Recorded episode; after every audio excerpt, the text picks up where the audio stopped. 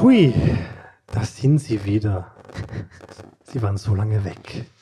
Warum waren sie so lange weg? Man weiß es nicht. Aus Solidarität mit SAG-AFTRA. Ja, genau. Wir Auch wir waren im. Streik. Ja, unser Kollektivvertrag ist extrem gut natürlich, aber dennoch äh, wollten wir mehr. Wir, wollten, quasi eine Und wir wollten Million nicht pro- von AI ersetzt werden.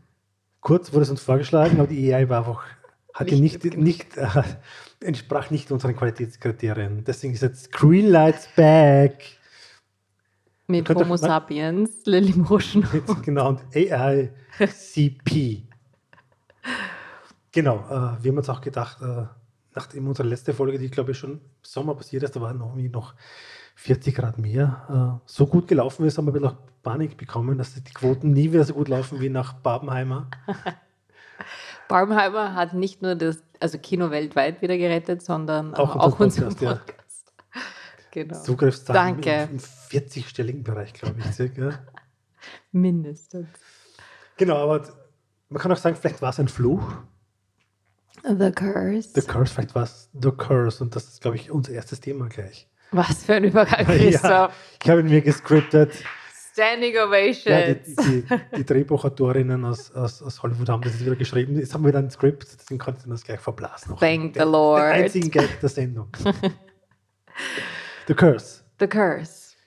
Wir haben uns das ausgesucht, weil es einfach all unsere Lieblinge, Lieblinge Darlings vereint, in, in einer Serie, die wahrscheinlich außer uns auch niemand schauen wird, aber ist ja auch egal. Ist mir doch vollkommen egal. wir Sollen doch alle Sachen, nur Friends schauen. Genau, Reruns. Genau. Genau. The Curse. The Curse. Äh, von ähm, Nathan Fielder und Benny. Bizarro Man Nathan Also die bizarrsten Fielder. Köpfe Hollywoods.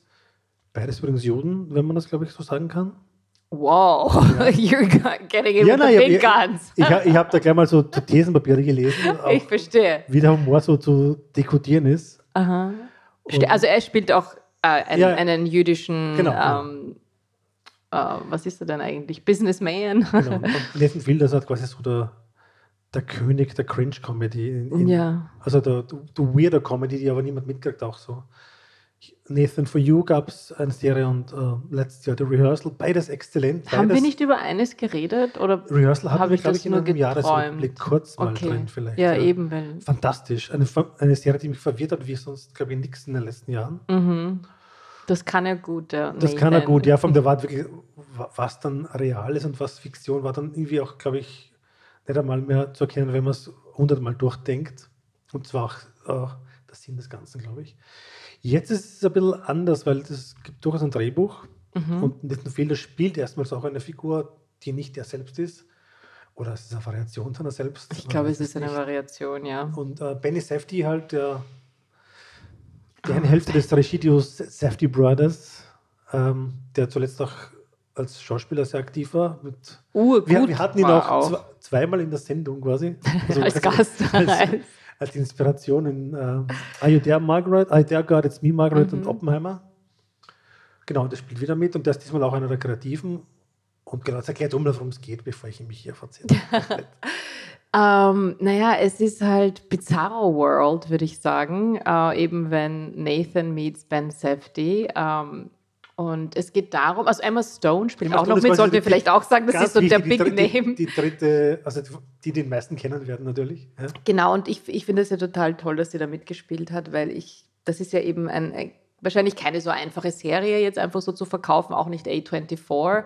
Und ich glaube, mit einer Emma Stone ist das natürlich dann einfacher, wenn man so eine Oscar-Preisträgerin nominiert. Hat sie schon den Oscar? Ich weiß es gar nicht mehr. Oder wurde Wir sie nominiert? Von, von The Favorite, ich glaube schon, ja. Ja, genau.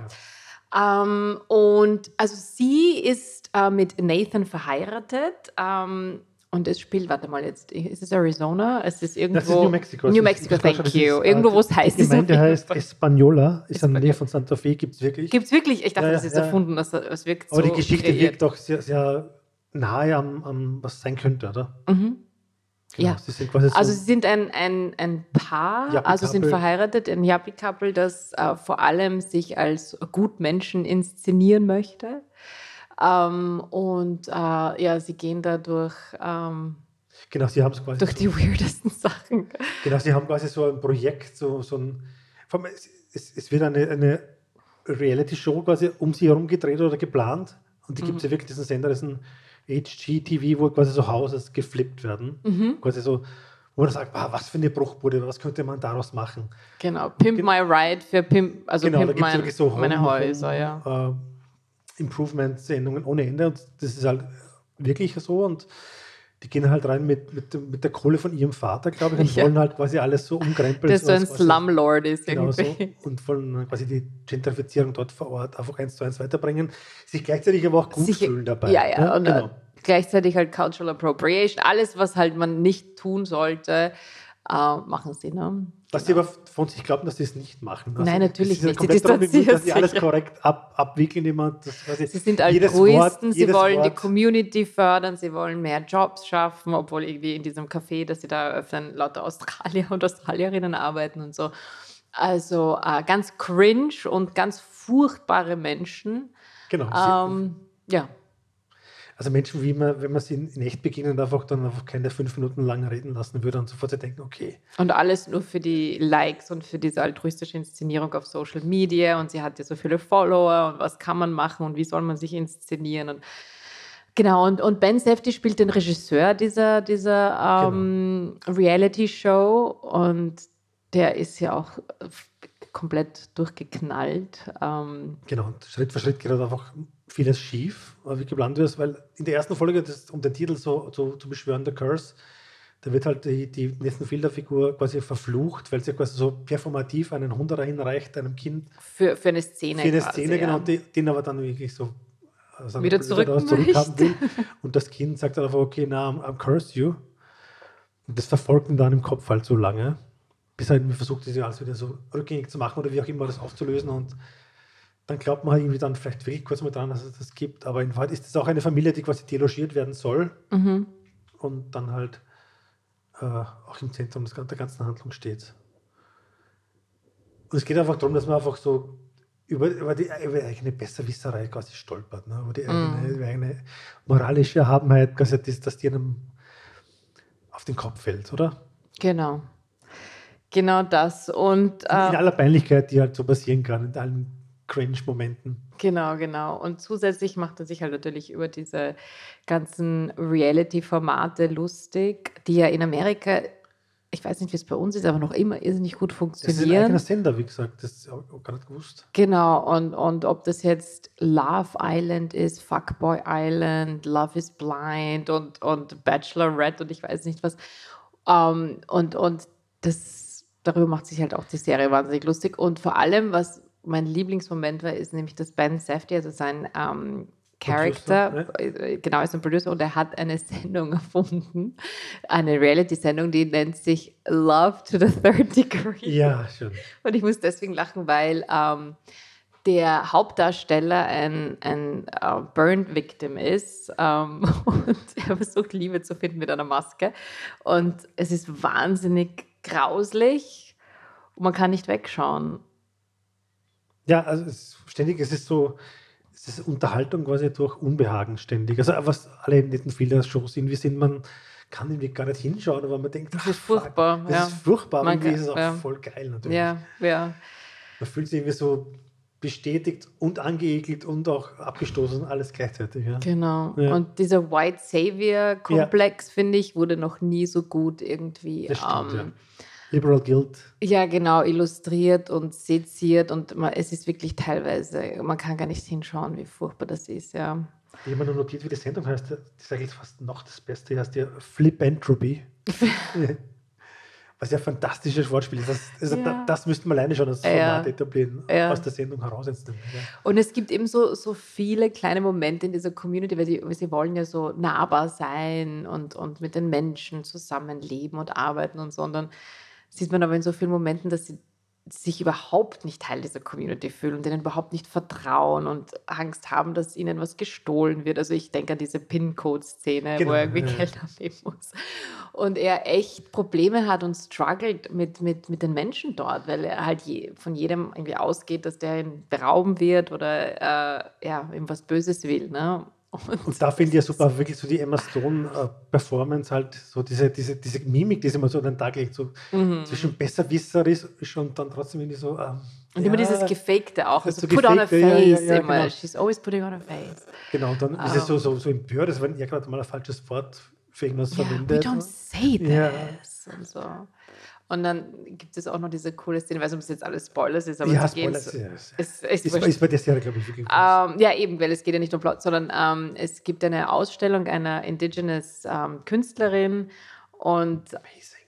es ist so gut und sie und es, sie, es ist halt so eine Performance, ein bisschen so à la Abramovic, ne? Und, ähm, und die Emma Stone möchte auch da alles richtig machen, ne? Und, und dann es ist halt einfach köstlich, wie, wie furchtbar peinlich die zwei sind ja, in ihrer White Savior-Mentalität. Ähm, und was ich vielleicht noch sagen kann, also jetzt abseits vom Inhaltlichen, bla bla bla, ähm, was ich sehr spannend finde, ist, dass er so viele Uncut Gems-Vibes hat, also ähm, ja. ästhetisch. Also wir haben viel diese super Close-Ups, wo man ganz lange draufhält und die dann wo man langsam dann rauszoomt aus so komischen Objekten. Bei Uncut Gems war das eben ähm, der, der, der Stein.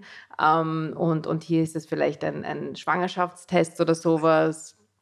Ähm, oder ganz komische Perspektiven durch Schlüssellöcher wird gefilmt und so. Also dieses in eine Welt reinzoomen und wieder rauszoomen, das, das äh, finde ich wunderschön. Also da bleibt man echt dran.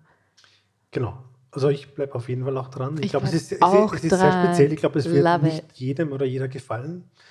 Aber ich glaube, wenn man reingibt, dann ist es schon sehr speziell. Vor allem, es bleibt auch jeder Szene irgendwie so extra lang mhm. drauf. Lingering. Bis es halt wirklich nicht mehr so auszuhalten ist. Ja. Von der Peinlichkeit her. Das finde ich aber wunderbar, ja. Ja, das stimmt. Ja, also ich würde jetzt gleich weitergehen zum nächsten Thema, weil es irgendwie so passt. Aha. Performatives Gutmenschentum. Ja. A Murder at the End of the World. Yes, passt genau. sehr gut dazu. Genau. Die. Klammer um. ist die, dass auch hier ein, also quasi jemand mit sehr, sehr, sehr viel Geld, noch viel mehr als diese Charaktere in The Curse haben. Ein Elon Musk. Ein Elon Musk. Äh, Elon Musk Geld. Of, ja, genau. Ja, aber ich finde irgendwie raffinierter geschrieben, also jetzt nicht so ganz. Elon Musk ist ja quasi fast mehr Filmfigur als eine echte Person ist. Ja.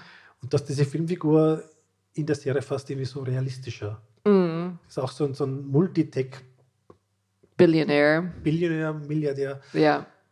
Der viele verschiedene Great Minds. Gespielt von Clive Owen. Clive Owen. Genau. Das muss man natürlich ja. dazu sagen. lädt auf sein, in sein Refugium in Island, mhm. um dort, um dort die Welt zu die Welt verbessern. Vor dem Klimawandel. Genau. Natürlich. Also es wird eingeladen, so acht, neun Leute, glaube ich.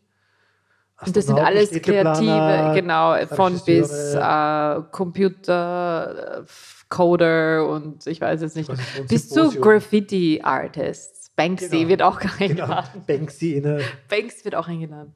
Genau, das sollen sich Auf den alle Frauen stehen. So ein Symposium abhalten und sich Gedanken machen über wie man die Welt retten geht. kann, ja. Und da finde ich eben, dass dieser Anschluss zu uh, The Curse, dieses Moral Grandstanding, genau, ist, äh, kommt ja, da natürlich schön, auch ja. durch. So einfach äh, reiche Leute, die glauben, den moralischen Kompass zu haben und so bestimmen, wie die Welt sich weiterentwickelt. Ne? Und das in, der, quasi in der eigenen Meinung, dass man quasi dabei ja die Welt rettet. Natürlich. Und damit alles besser macht und so. Während man und AI nennt man nicht Artificial Intelligence, sondern Alternative Intelligence. Alternative Intelligence, genau. genau. also wahnsinnig visionär ja. geschrieben, obwohl, obwohl, jetzt quasi von der, von der Wirklichkeit eingeholt alles mhm. ist. Letzten Endes, ähm, genau. Geschrieben von oder erfunden, ich weiß nicht, ob, je, ob jede alles, Folge, alles, alles geschrieben, alles geschrieben und, auch und Brit von Marling und, und, und Sal Batmangli. Thank you. Der Bruder von Rostam. Ah, wirklich? Von Vampire Weekend, formerly. Formerly? Ja, genau. Die schreiben eh schon seit quasi fast 15 Jahren so komplett weirde Sci-Fi-Dinge manchmal, die wirklich, finde ich, immer wahnsinnig faszinierend zu schauen sind, weil sie komplett anders sind als alles andere. Oft, auch nicht, oft findet man es auch vielleicht gar nicht gut, aber ja, es ist immer aber so, immer, immer interessant. Es ist, immer, intriguing, ja, ja finde ich auch. Also die OA fand ich wirklich fantastisch. Ich eben weniger, okay, aber ich habe auch, also einige Momente habe ich da sehr interessant gefunden und das war auch hier so, muss ich sagen. Also ich finde die ähm, die Story an sich, also man muss auch sagen, es ist jetzt das weniger Sci-Fi. Ja. Genau, es heißt nicht umsonst ein Mörder. Murder, genau. Halt so es ist eine Whodunit. genau, Story. Und das ähm, ein bisschen so Agatha Christie, kann man auch ruhig sagen. Also Genau, in diesem, oder auch, oder auch so bei diesem- Knives Out, wenn man das aktuelle Genau. sonieren, so Genau. als aktuelles Beispiel nehmen will. wenn wir nicht zurück in die 50er gehen möchten. Ähm, genau, also die sind dann da auf äh, Island und natürlich äh, passiert da ein Mord und die Frage ist, oder es wird eine Leiche gefunden, Es stirbt jemand gefunden. und man muss Ohne natürlich, viel zu spoilern. oder viel zu ja. spoilern, genau, und man, und man muss natürlich herausfinden, wer war das. Also beziehungsweise sie muss es rausfinden. Sie, unsere, Heldin. unsere Heldin, genau, Genau. unsere Girl, not with a dragon tattoo, but with pink hair, würde ich jetzt nochmal sagen. Aber durchaus wesensverwandt. Sehr Wenn wesensverwandt. auch, finde ich, eine viel empathischere Personality als Lisbeth Salander ist.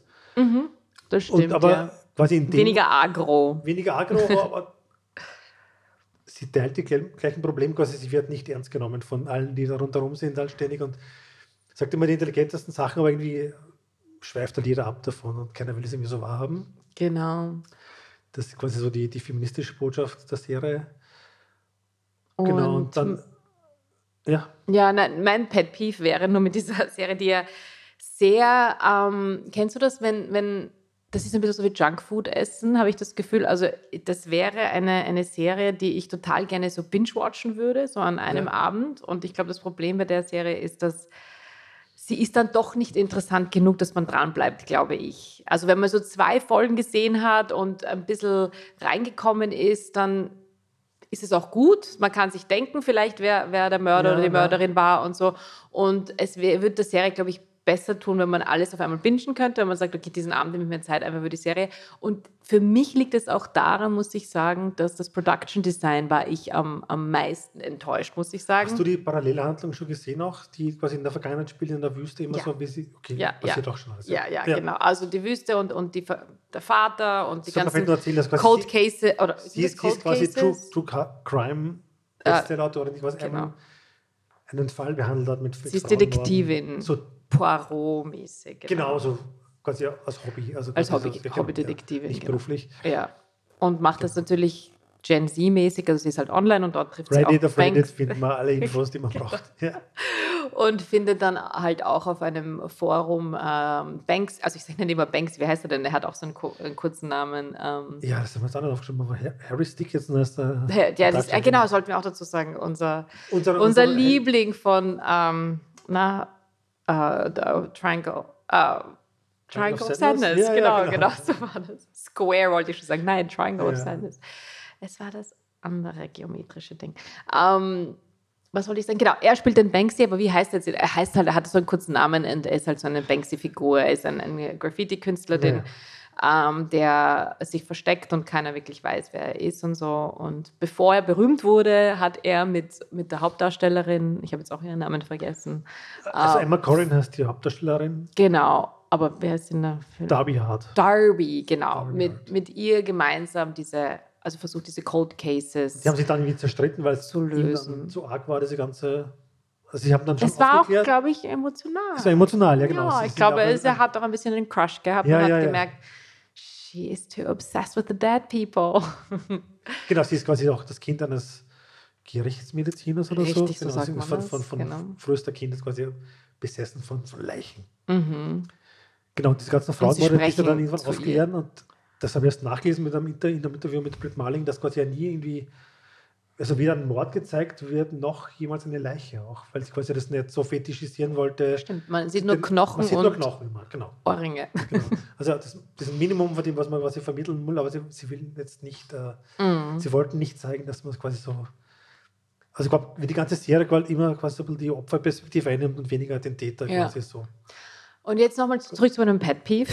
Peeve, genau. Ist nämlich der, also das Production Design. Und ich finde gerade bei so etwas, wenn es um Sci-Fi geht und sowas, das muss schon eine sehr eigene Handschrift haben. Und das ist mir schon von Anfang an ein bisschen aufgefallen, dass es zu Netflixy daherkommt. Es ist mir zu ähm, glossy. Es ist, es ist so eine Mischung aus OA, hat das so geheißen? Genau, die Brit Marley. ja. ja. genau, OA, Devs, sein, ja. Devs, Black Mirror und ähm, was noch? Irgendwas war, glaube ich, noch. Und also es gibt eine Serie, die in Island, also Fortitude, wenn du das anspielst, ich glaube, hat niemand gesehen, aber es spielt genau in dieser Gegend, also mit diesen mm, riesen mm.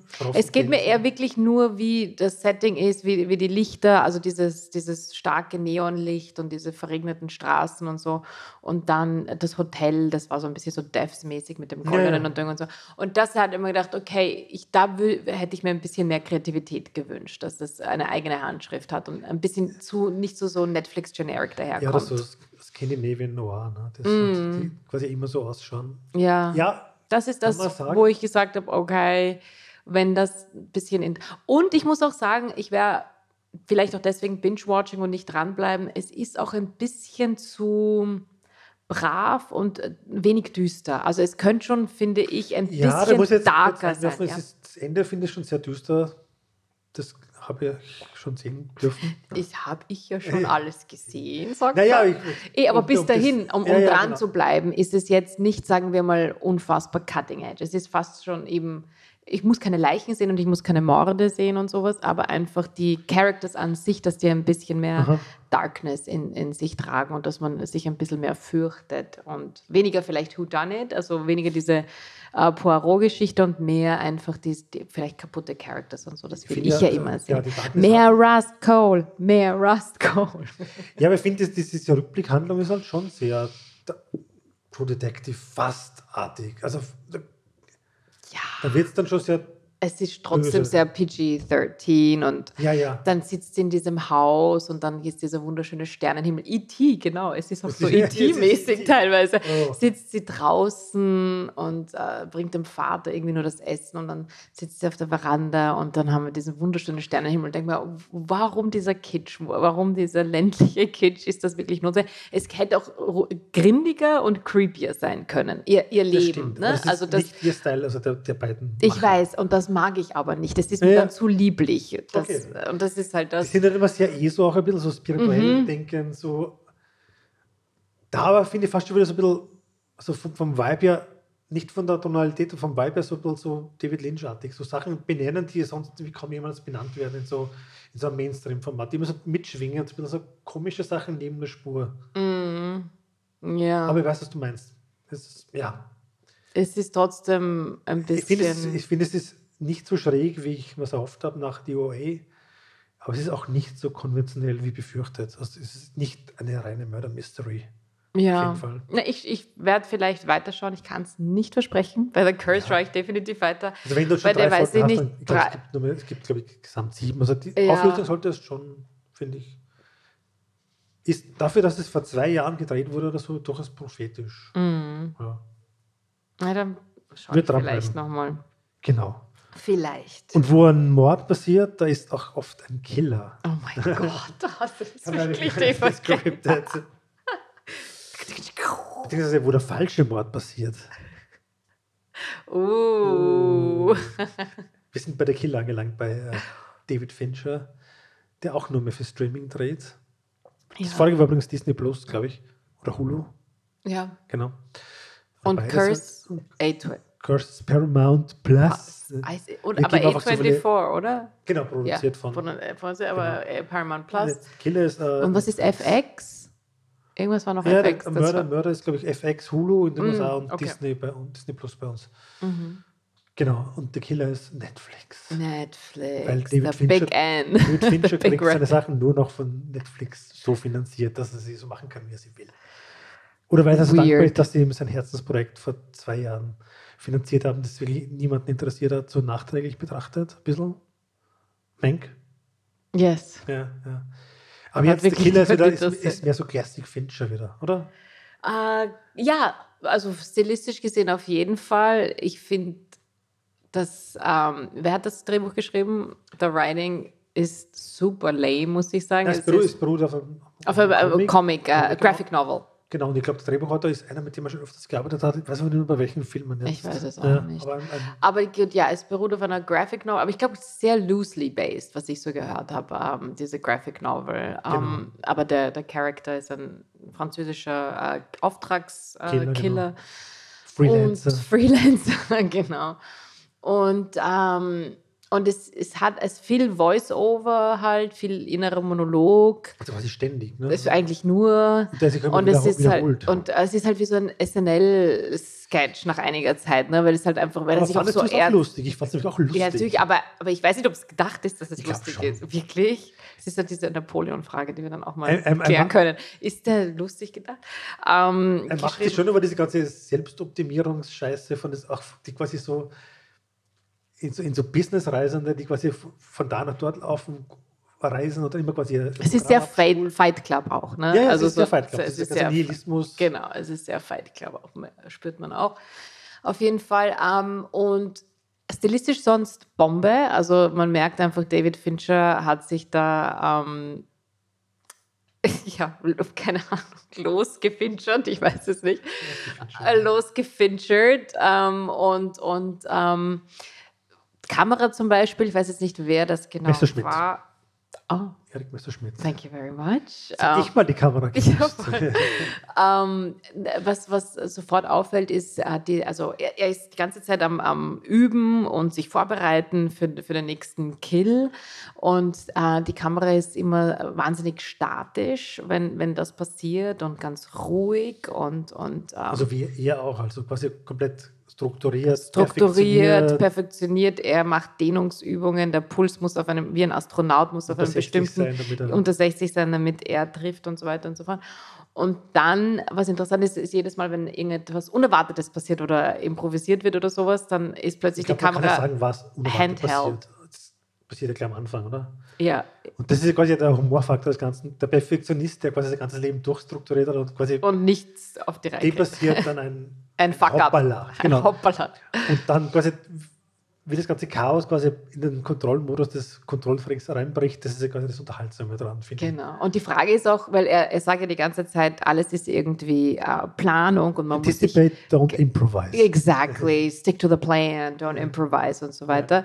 Und die Frage ist, ob er tatsächlich, ähm, ob ihm ein Hoppala passiert oder ob er so Self-Sabotage irgendwie betreibt, weil ihm schon Ah. fu fucking langweilig ist ne? und er ein bisschen so jazz up my world und so my life Unbewusst, ja. unbewusst. Das ist, finde ich, so der interessante Punkt an dem, warum ihm das tatsächlich passiert. Weil wir echt, die erste Sequenz ist ja wirklich, wir beobachten ihn beim Vorbereiten und er ist lang, ja, ja. perfekt und alles sitzt und er weiß genau, was er essen muss und wie er atmen muss. Damit, und dann passiert dieser Fuck-up. Ne?